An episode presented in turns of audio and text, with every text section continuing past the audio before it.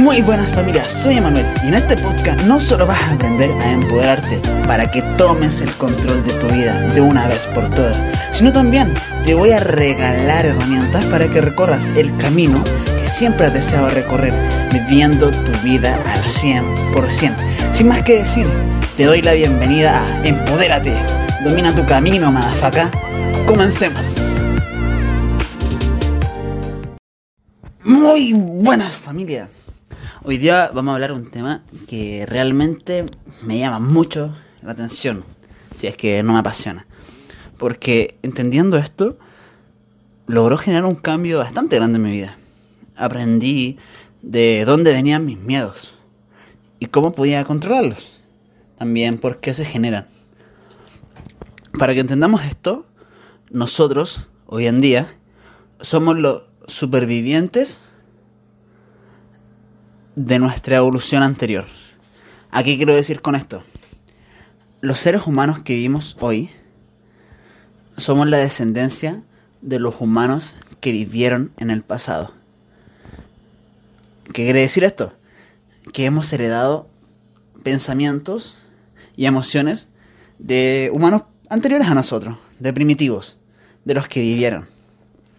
Por ende, hay muchas, pero muchas emociones que sentimos hoy en día que nos hacen actuar de cierta forma, aunque el entorno ya haya cambiado.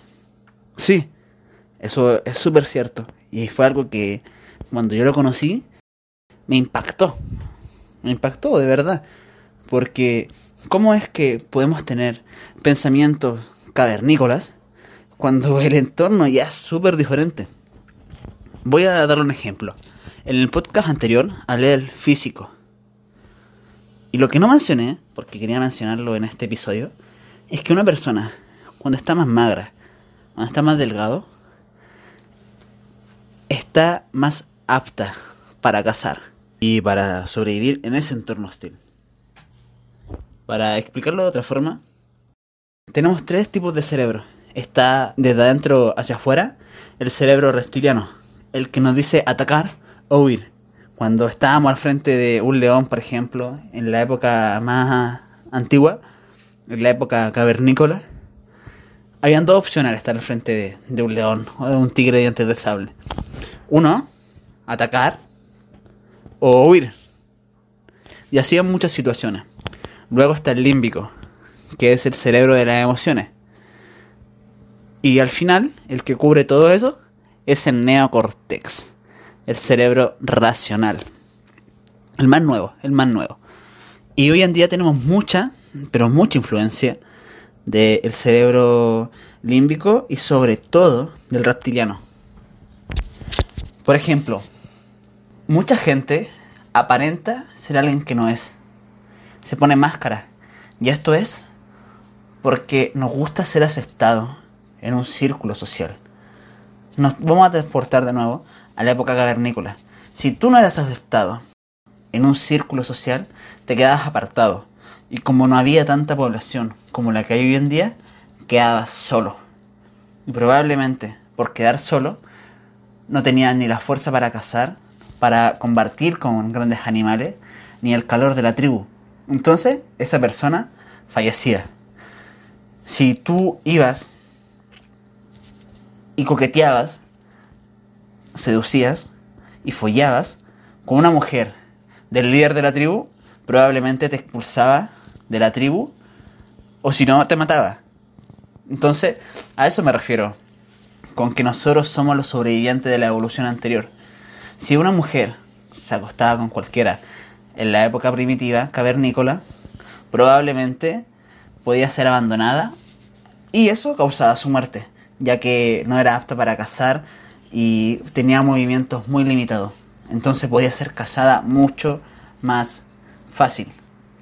Entre estos pensamientos que tenemos, de los que más me llaman la atención es el hecho de ser aceptado.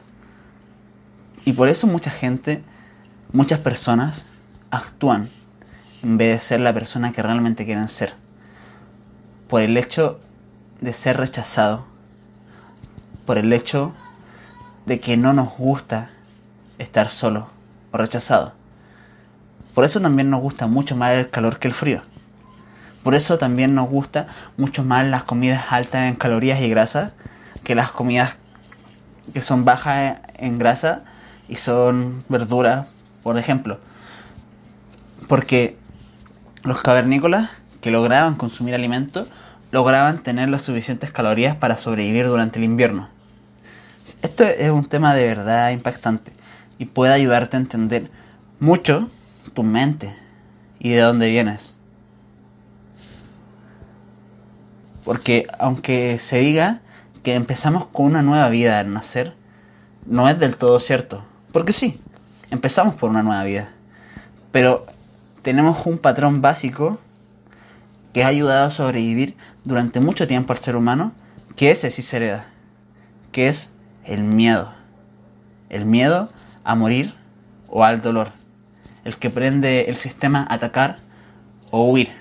¿Y a qué quiero llegar con esto? Que hay muchos miedos que tenemos que eran ancestrales, eran cavernícolas, y que hoy, a pesar de que ha cambiado el entorno, seguimos actuando igual. Y lo poderoso de esto es que cuando tú lo conoces, puedes empezar a actuar de una forma diferente. Por ejemplo, al ir a conocer a una persona en la calle, no necesariamente vas a morir o no necesariamente te van a expulsar de ese círculo social. Porque hay mucha gente. De hecho, puede que si le hablas a una persona en la calle no la vuelvas a ver en tu vida. Entonces, hay que superar ese miedo. Porque son miedos que se podría decir falsos en otro entorno. Superar la adicción a comer. Porque antes, como cavernícolas, no teníamos comida. Y si no comías, no pasabas el invierno vivo falta de alimento, te desnutrías, después no podías cazar. Hoy en día tenemos alimentos al alcance del refrigerador y muchos no controlan el impulso a comer. Yo no lo controlaba. Y al entender esto, me ayudó mucho a cambiar mi forma de actuar. Mucho también a mi forma de relacionarme. Sacarme la máscara fue una cosa de las más importantes. Y con esto me refiero a ser auténtico. A ser tú mismo sin importar que haya personas que no te acepten. Porque al ser tú mismo, vas a atraer a personas que sean similar a ti, con tu misma energía. En cambio, si te pones una máscara, vas a atraer personas que atraen esa máscara. Y puede que sea gente que a ti realmente no te guste. Pero al entender esto, de que si eres rechazado, ya no es el mismo miedo anterior, que vas a quedar solo, porque hay mucha gente y puedes armar un círculo social nuevo, puedes comenzar tu vida, a crear tu vida en torno a la que realmente quieres vivir. Otro dato genial de esto es que el cerebro siempre intenta ahorrar energía, porque la grasa era biológicamente cara anteriormente. Por eso intentamos siempre hacerlo más fácil, subir la escalera electrónica o ascensor antes que la escalera, tomar un auto antes de caminar, estar acostado antes de leer, porque tareas mentales igual gastan mucha caloría.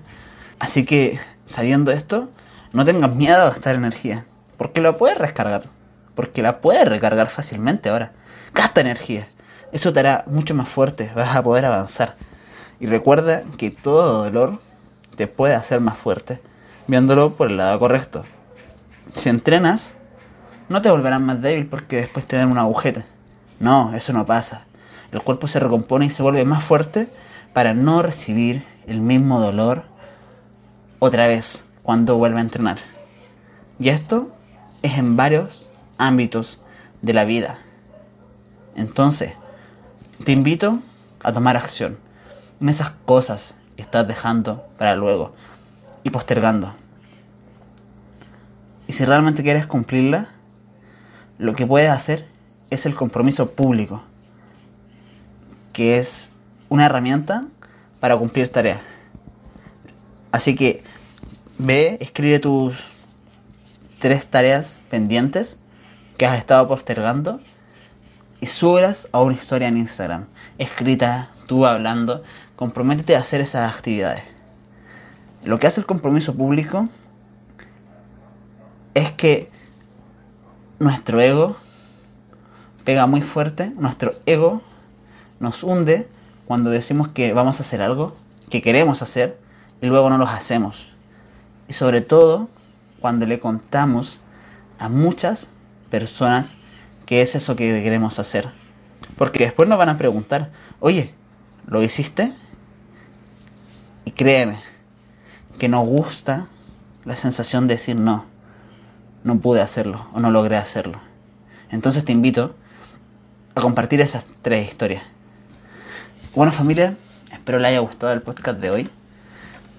Eh, esto de la mente inconsciente o mente consciente, claves para dominar tu mente, creo yo que es algo muy fuerte. Y esto fue una pincelada, porque va mucho más profundo y se puede andar en muchas más materias que vamos a estar hablando en siguientes episodios. Gracias familia por escuchar, nos vemos en la próxima.